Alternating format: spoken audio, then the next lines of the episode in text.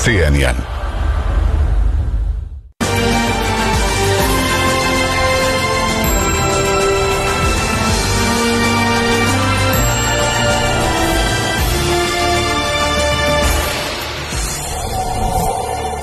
Bom dia, sou a Carla Moita. Bem-vindos ao último Fontes Bem Informadas de 2023. Hoje fazemos o balanço do ano. Que acontecimentos vão ficar na história e que figuras se destacaram em Portugal e no mundo?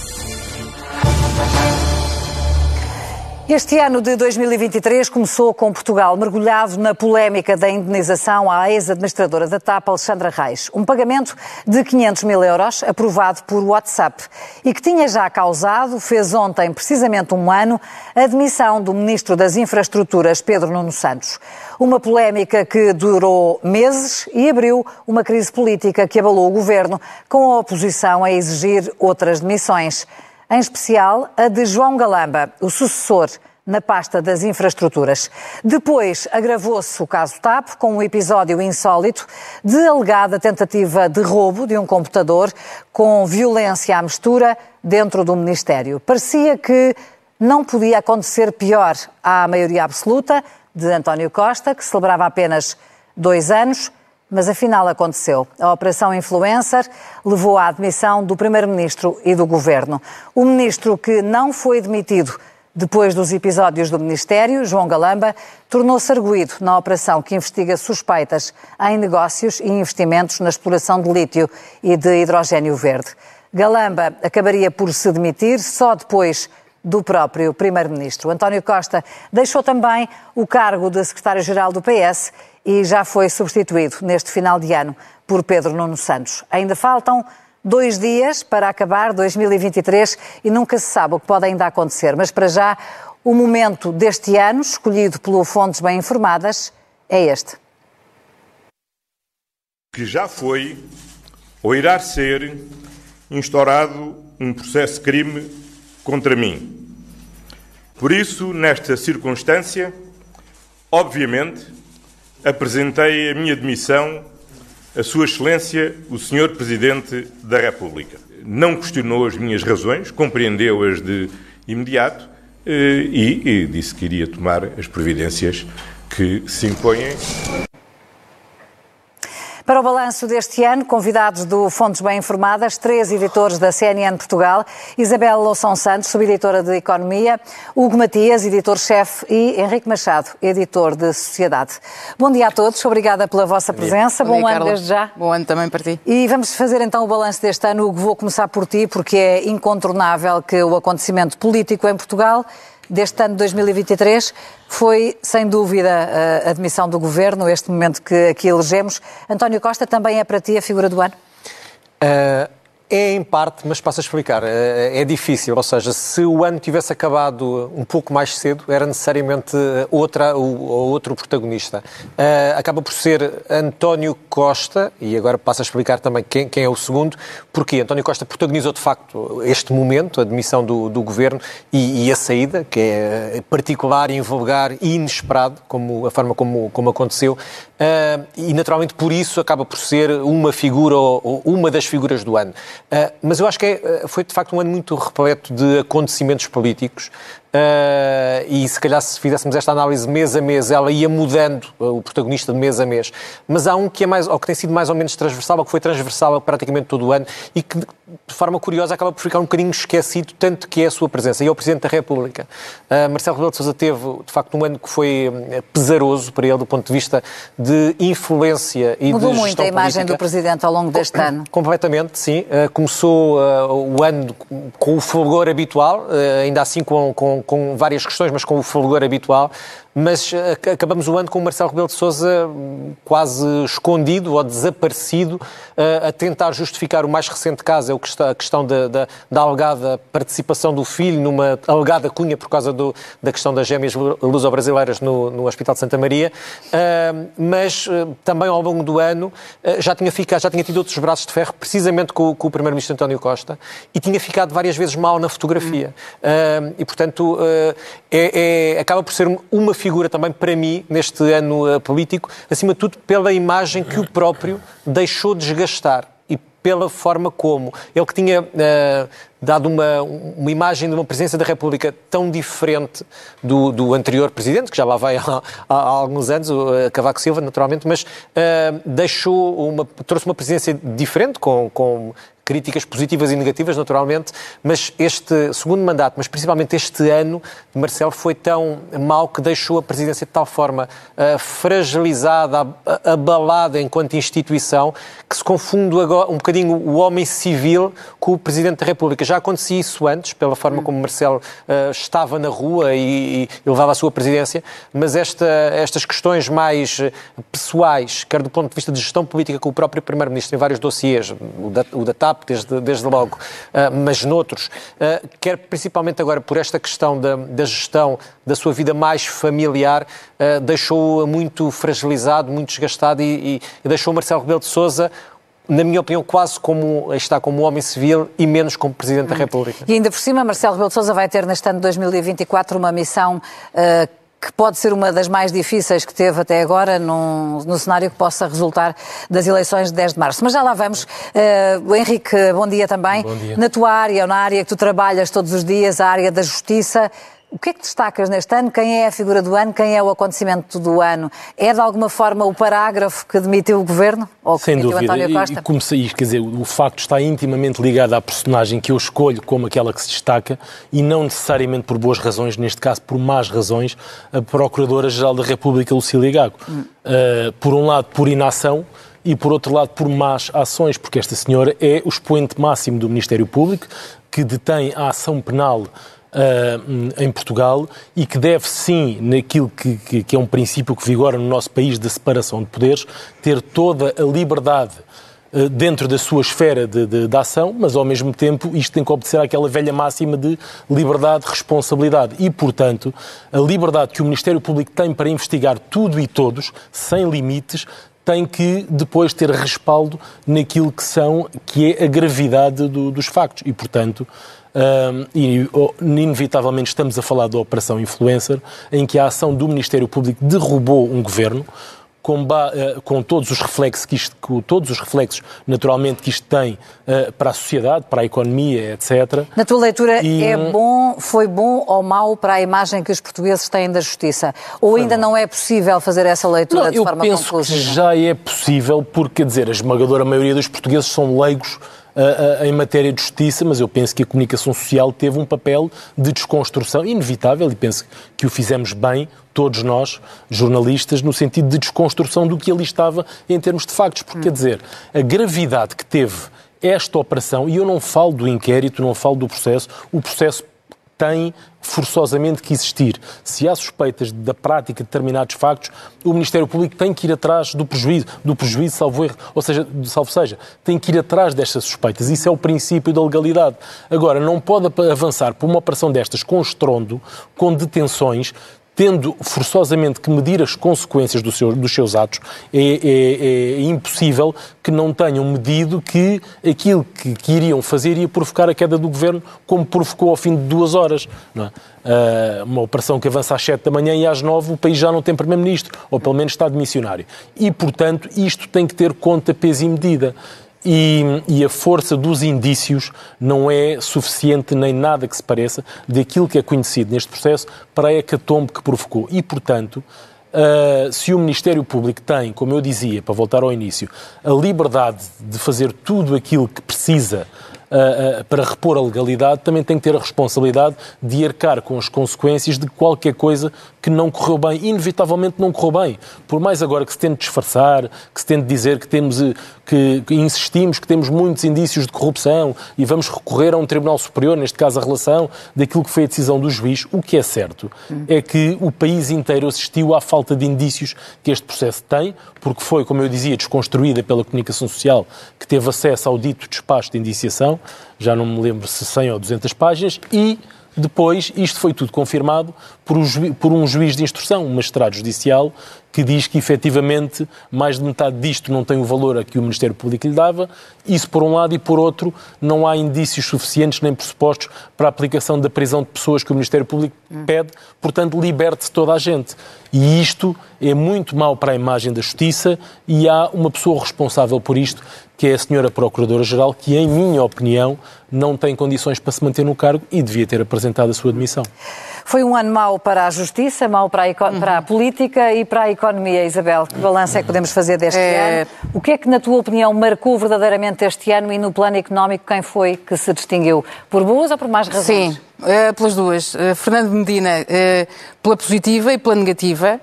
Pela positiva, obviamente, nas contas certas, acho que é uma conquista sólida, de facto, deste governo poder dizer isso. Temos excedente previsto para o próximo ano.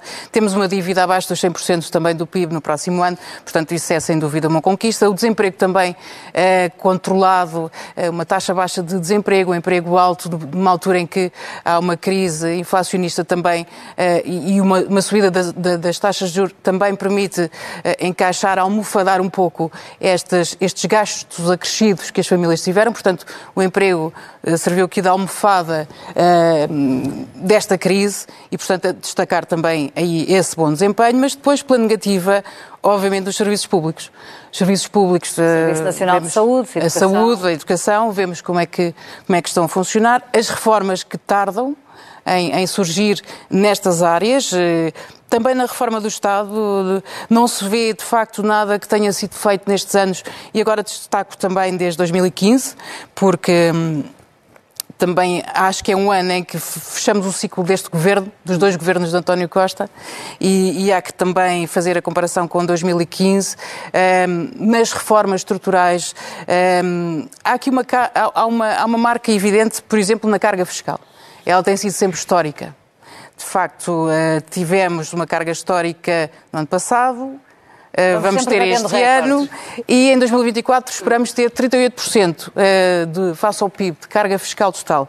E, portanto, isto tem que ser acompanhado depois do retorno evidente e necessário nos serviços públicos, coisa que não está a acontecer. E isso é, de facto, um dos maiores falhanços do meu ponto de vista desta, desta governação. Depois há outra, que é a crise da habitação. A crise da habitação é, do ponto de vista eh, das famílias, daquilo que é o orçamento familiar, é, digamos, o calcanhar daquilo deste, deste governo, que inicialmente se propôs fazer uma reforma da habitação, aumentar a habitação pública. É algo que já, se, que já que nasceu, no fundo, há uns anos, não é? Porque a crise era uma, era uma aposta do primeiro governo. Mas uh, que este, este ano é que foi verdadeiramente sentida, é isso? Sem dúvida, pelo, pelo, aumento das taxas de juro que, que pôs uh, a nu, não é? Neste caso, este, este problema uh, que no fundo se agigantou nestes últimos anos, nós todos fomos percebendo isso, não é? Nós percebíamos que as casas em Lisboa, no Porto, todas estavam a subir a taxas altíssimas por ano. Uh, Sim, todos vimos ao longo desta oito, Agora estão a subir a 7, 8, mas já subiram a 10. Uh, e, portanto, isto é anualmente assim. Uh, nós temos estudos do FMI, só para citar o FMI, mas podemos fazer cálculos fáceis, que nos dizem que desde 2015 a 2022 as casas duplicaram de valor em Portugal. Os salários reais, esses subiram 10%. Portanto, quando a habitação, que é um item que tem um peso um, muito grande nos orçamentos familiares, sobe mais de 100% e o rendimento sobe 10%, hum. do ponto de vista real daquilo que é uh, expurgado da inflação, nós temos aqui, bem evidente, um problema que, que temos nos nossos orçamentos familiares, quem está mais exposto, obviamente, uh, a empréstimos bancários e a rendas também. Foi, portanto, um ano difícil nas mais variadas áreas eh, da sociedade portuguesa. Hugo, esta crise da habitação vai naturalmente refletir-se na campanha eleitoral que estamos já a viver e que, que vai intensificar-se ao longo das próximas semanas. O que é que podemos perspectivar sobre 2024? Vai ser seguramente também um ano difícil uh, em que poderemos ter surpresas.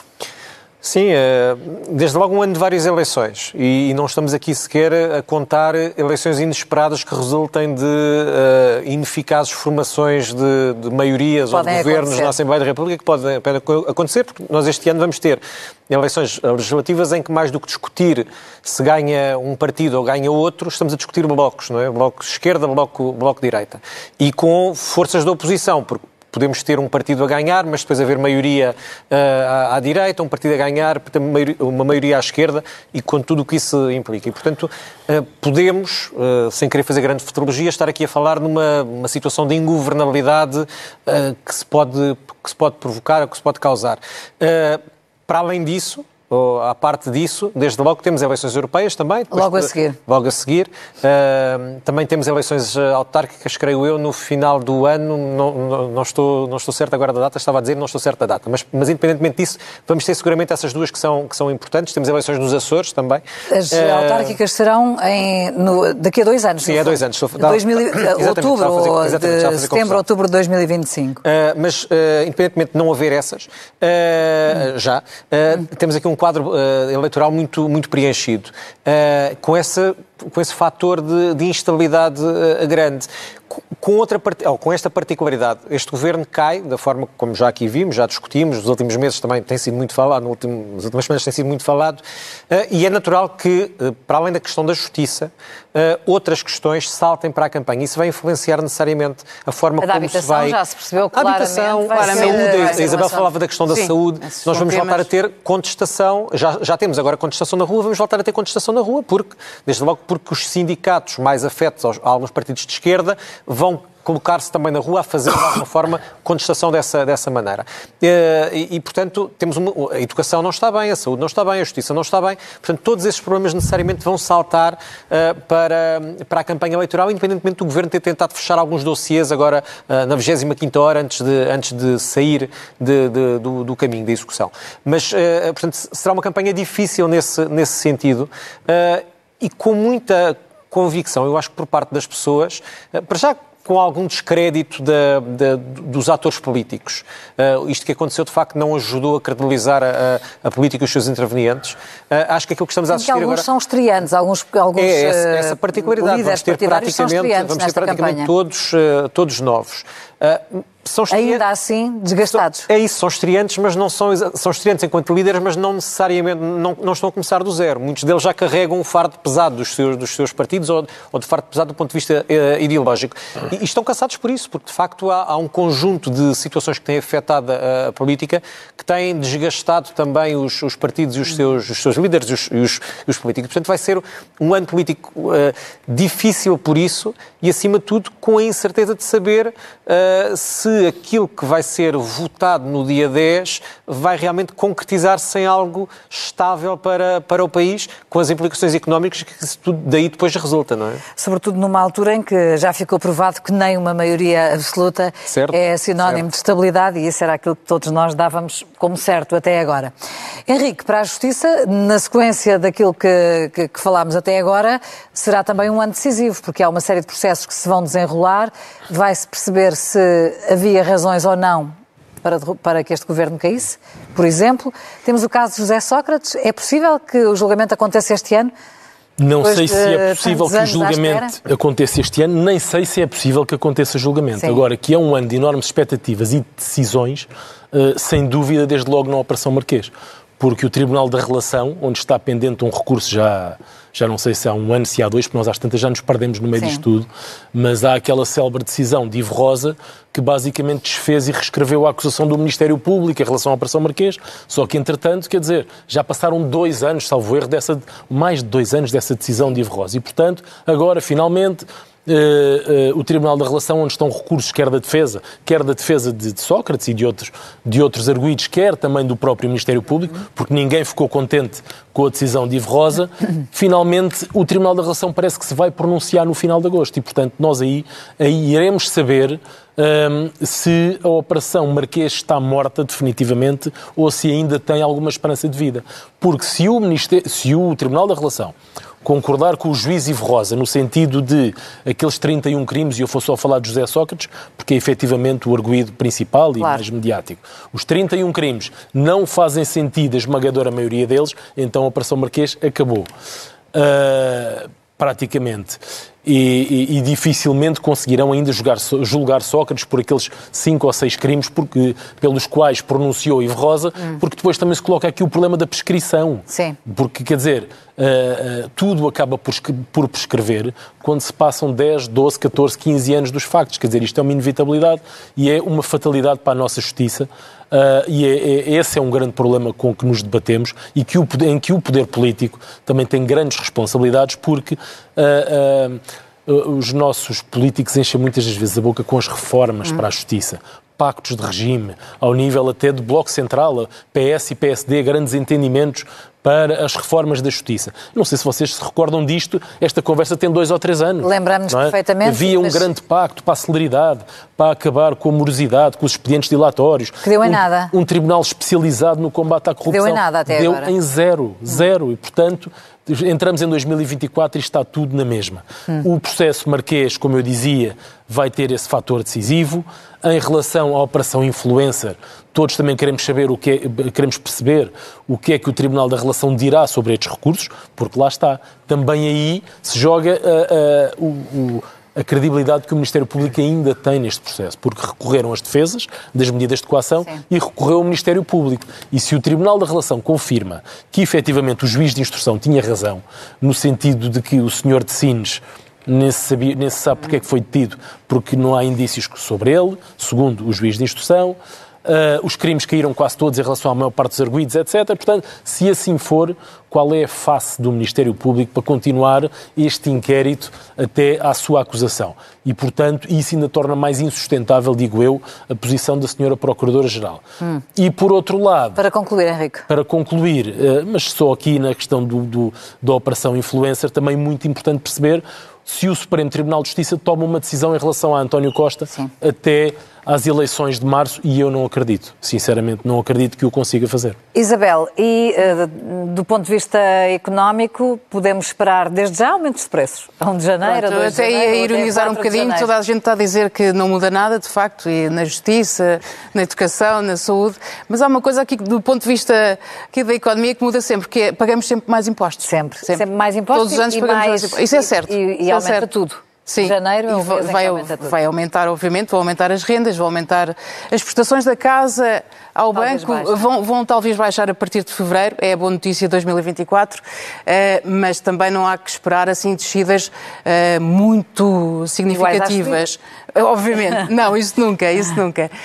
Um, portanto, há que contar com prestações elevadas durante o, o, ano 2024, rendas também, obviamente, nos grandes centros uh, extremamente sobrevalorizadas. Uh, também, uh, quanto ao desemprego, é, é, uma incógnita. Obviamente, a, economia está, está a abrandar e, portanto, espera-se que em, que em 2024 a economia não tenha o desempenho que teve nestes últimos dois anos e que impacto isso terá no desemprego é a grande incógnita, porque isso, obviamente, traz agrava todas as outras situações que têm a ver com eh, a alta de taxas de juro, com a, alta de preços e, portanto, tendo emprego é uma coisa, não tendo emprego é outra. E, portanto, essa é a grande incógnita. A Comissão Europeia já alertou para o risco de poder haver maior desemprego do que é esperado pelo Governo uh, no próximo ano. Uh, mas é um ano, sobretudo, em que há que manter o aperto dos orçamentos familiares, porque a habitação não vai baixar de preço, não é? É?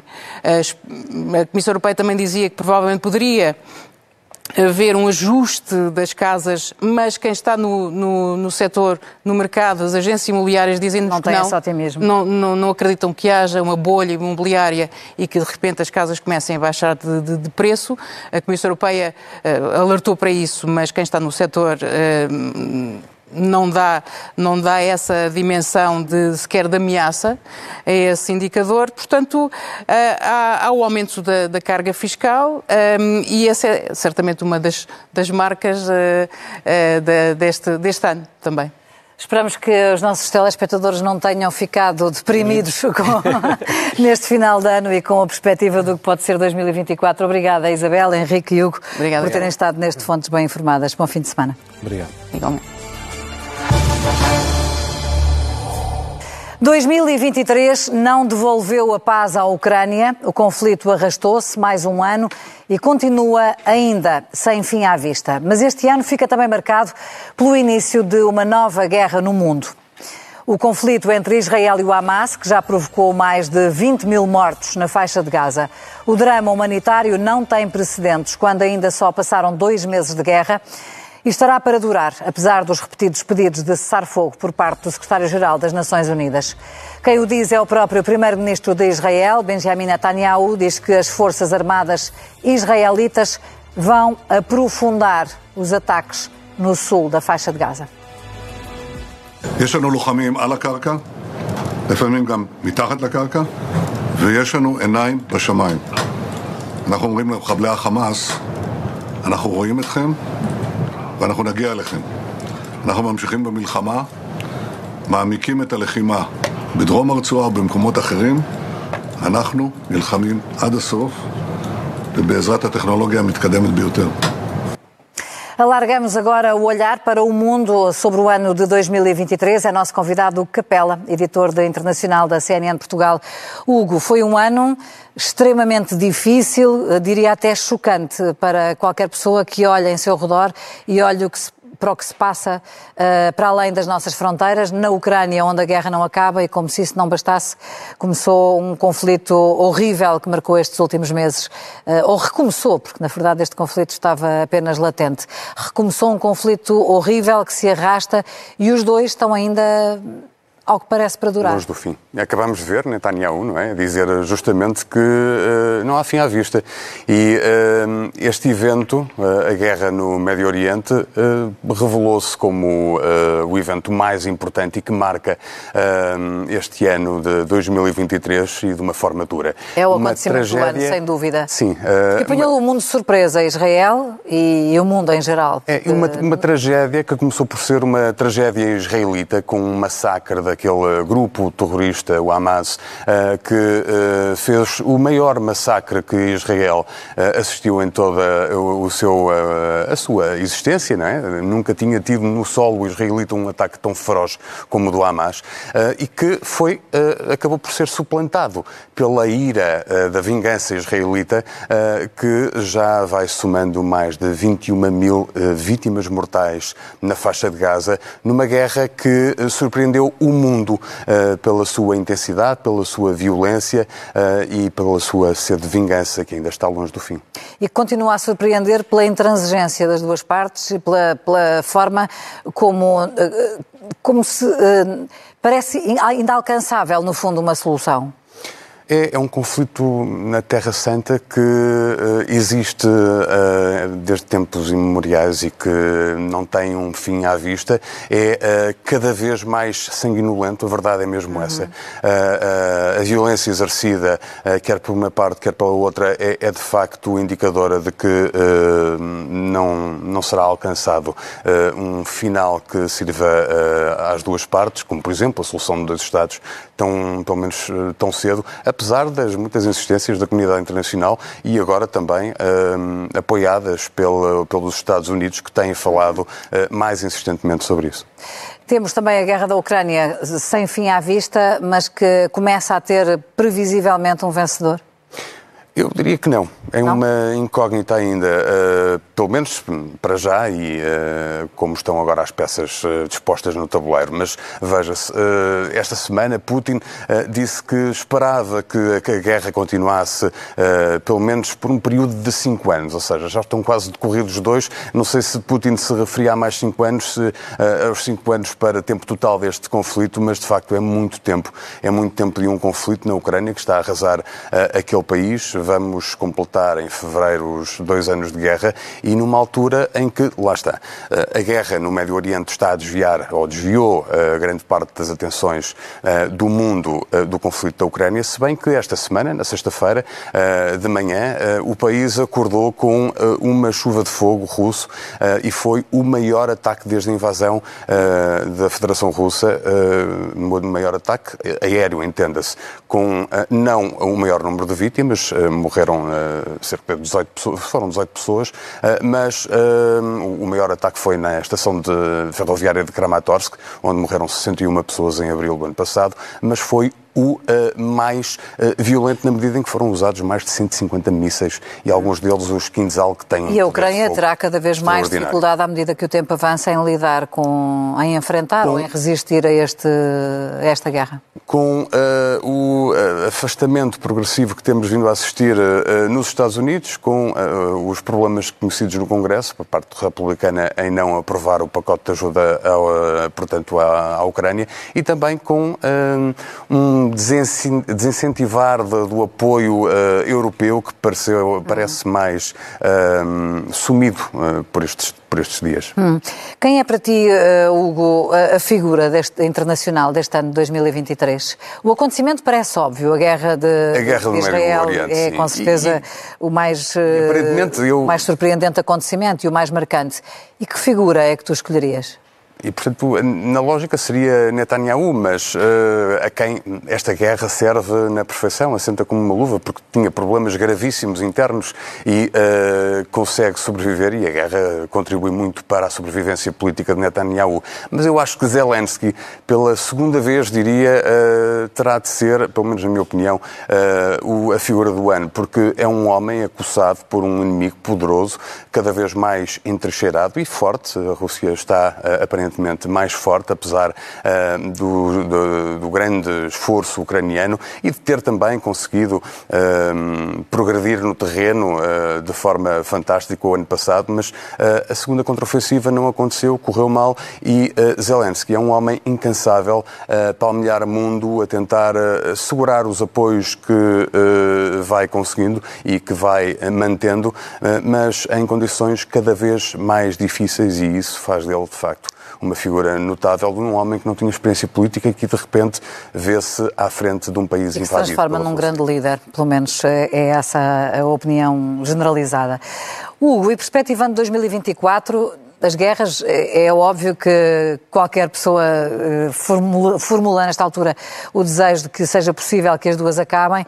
Eh, para além da forma como podem evoluir estes, estes dois conflitos, o que é que vais seguir com mais expectativa neste ano de 2024? Há, sem dúvida, as eleições nos Estados Unidos, que se revestem de grande importância para o país e para o mundo. Sim, as eleições nos Estados Unidos, a crise migratória também no mundo, nos Estados Unidos e na Europa, e na Europa ainda vai uh, ser, ainda vai, uh, portanto, muita água passar por baixo da ponta até que haja uma, uma conclusão final para aquele uh, texto que foi aprovado recentemente pelo Parlamento Europeu, sendo que em França também a migração vai ainda em, em ainda não, não será conhecido o plano final, porque, uh, apesar de ter sido aprovado, o texto é uh, demasiado uh, agressivo para os migrantes e é também considerado sobretudo pela esquerda francesa, como uh, uma violação das leis fundamentais uh, francesas.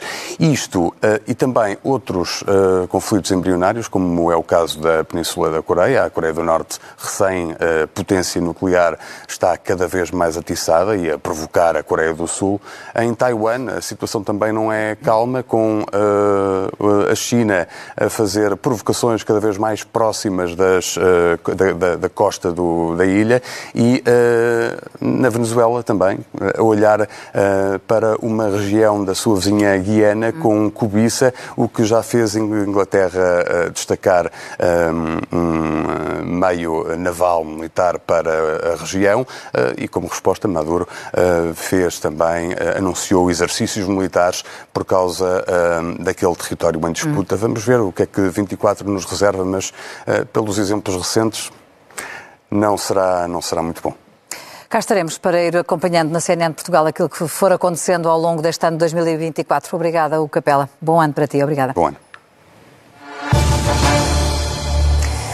Agora, a história que ninguém viu esta semana e que pode ser uma inspiração para modernizar o parque automóvel das forças de segurança. Na Turquia, 23 carros de luxo que pertenciam a organizações criminosas e que foram confiscados pela polícia de Istambul foram transformados em veículos de trânsito ao serviço da própria polícia. Segundo o governo turco, foi assim cumprida uma ordem judicial.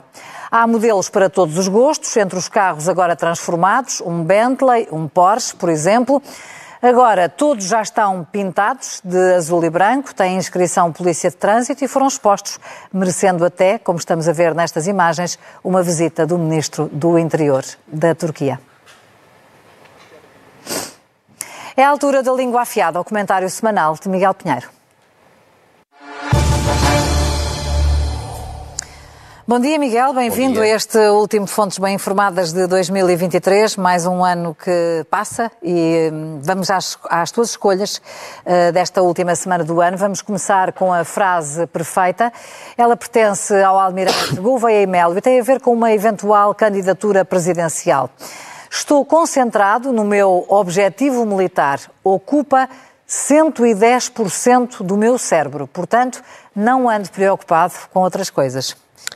Ainda bem, é, é, a frase perfeita por causa disso, precisamente, porque eh, há não muito tempo o Almirante Gouveia em Melo respondia a perguntas sobre uma eventual candidatura presidencial, dizendo coisas como logo se vê. Alimentando a possibilidade. Deixando, exato. Deixando. Uma altura em que ele até liderava as sondagens. E atenção, há Uh, muito pouco tempo, há umas semanas, saiu uma sondagem em que Gouveia e Melo estava em primeiro lugar, tinha 4.8 uh, de probabilidades, entre de 0 a 10, hum. davam-lhe 4.8 probabilidades de ser eleito. O segundo era António Guterres com 4.4, portanto, Gouveia e Melo está muito bem nas sondagens. Isto, obviamente, está ligado com o período em que ele esteve à frente da, da vacinação uh, por causa da, da Covid. Mas convém lembrar, já agora, que um país europeu ter um, um chefe de Estado militar ou que venha da instituição militar é uma anormalidade. Uh, uh, isto não acontece na Itália desde 44, não acontece na Hungria desde 45, não acontece em França desde 69, na Grécia desde 74, Espanha desde 76 e em Portugal desde 85. Nós, quando olhamos para a lista, vemos que fomos os últimos a livrar-nos desta, desta, desta anormalidade institucional e, portanto, era bom que não fôssemos os primeiros a voltar a, a, ela. E eu, eu só. Enfim, é o último programa do ano, portanto, temos, podemos ter desejos para o próximo podemos, ano. com certeza, Pronto. fazer balanço este, e estas, desejos para 2024. Estas declarações do, do Almirante Gouveia Melo são feitas no segundo de três anos do mandato como chefe de Estado-Maior da Armada. O governo pode ainda prorrogar o mandato do Almirante Gouveia Melo eu espero que, se por acaso o governo, seja ele qual for, decidir não prorrogar, que o Almirante não mude de ideias, que mantenha, que mantenha o rumo. Uh, este, este Continua novo. Continua a dedicar-se à vida militar. É 110%. Vamos avançar então, Miguel, para a frase feita. Ela pertence a António Costa, Primeiro-Ministro de Missionário. E é esta, até há pouco tempo, as pessoas não assumiam, quando havia problemas de saúde mental, como sendo um problema de saúde. A primeira barreira está vencida. É, esta frase tem truque. É 8 de maio de 2022. Foi dita num, num colóquio sobre, sobre a Europa, foi resposta a uma pergunta uh, de um estudante. O, o Primeiro-Ministro disse isto e também na altura disse outra coisa, disse que o Governo tem uma estratégia nacional para a saúde mental. Uh, na altura tinha há um ano. Portanto, neste momento, tem há dois anos e meio uma estratégia uh, nacional para, para, para, a saúde mental. é para fazer o balanço dessa estratégia que trazes hoje é, esta frase? É para percebermos que é mesmo só uma frase feita, porque esta semana saiu um estudo, uh, um relatório da, da entidade reguladora uh, para a saúde que nos mostra o que é a realidade. E a realidade é a de termos 20 mil pessoas à espera de consulta, pior essas, essas 20 mil pessoas, enfim, como acontece nas outras áreas de saúde, são divididos entre períodos normais de espera, prioritário, muito prioritário, e uh, uh, já ultrapassaram o tempo médio expectável de espera 29% dos utentes normais, 45% dos utentes prioritários e 57% dos muito prioritários.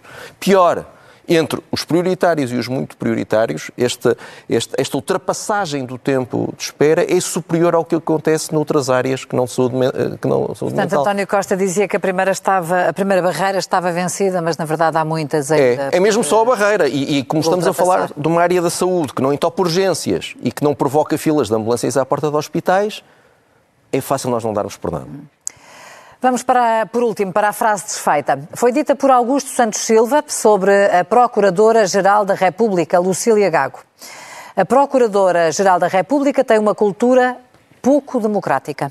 É, é. Santos Silva voltou à carga. É, precisamente, o ponto é o voltar à carga. Ele disse isto com um ar muito angelical, a dizer que criticar mais é melhorar a democracia. Mas ele foi muito crítico sobre É. a Procuradoria-Geral da República logo que o governo se demitiu. E antes disso, esse é que é o ponto, é que quem chegar agora de Marte pode achar, bem, isto é o Presidente da Assembleia da República preocupado com a democracia. Mas quem vive aqui no planeta Terra já há alguns anos, como é o nosso caso, lembra-se de outras coisas. Lembra-se, por exemplo, que em fevereiro de 2009, Augu- Augusto Santos Silva, que era na época Ministro dos Assuntos Parlamentares, quis atacar o Ministério Público quando disse que estava em curso uma tentativa de assassinato político e moral de José Sócrates, no caso Freeport. Depois, em novembro de 2014, Augusto Santos Silva, que na época identificava-se como ex-ministro da Defesa, que era, atenção, mas enfim, o governo era, é- é- era outro, quis atacar também o Ministério Público quando foi decretada a prisão preventiva de José Sócrates. Ele veio escrever isto no Facebook. Pela primeira vez, é estranho, não é? Mas é verdade.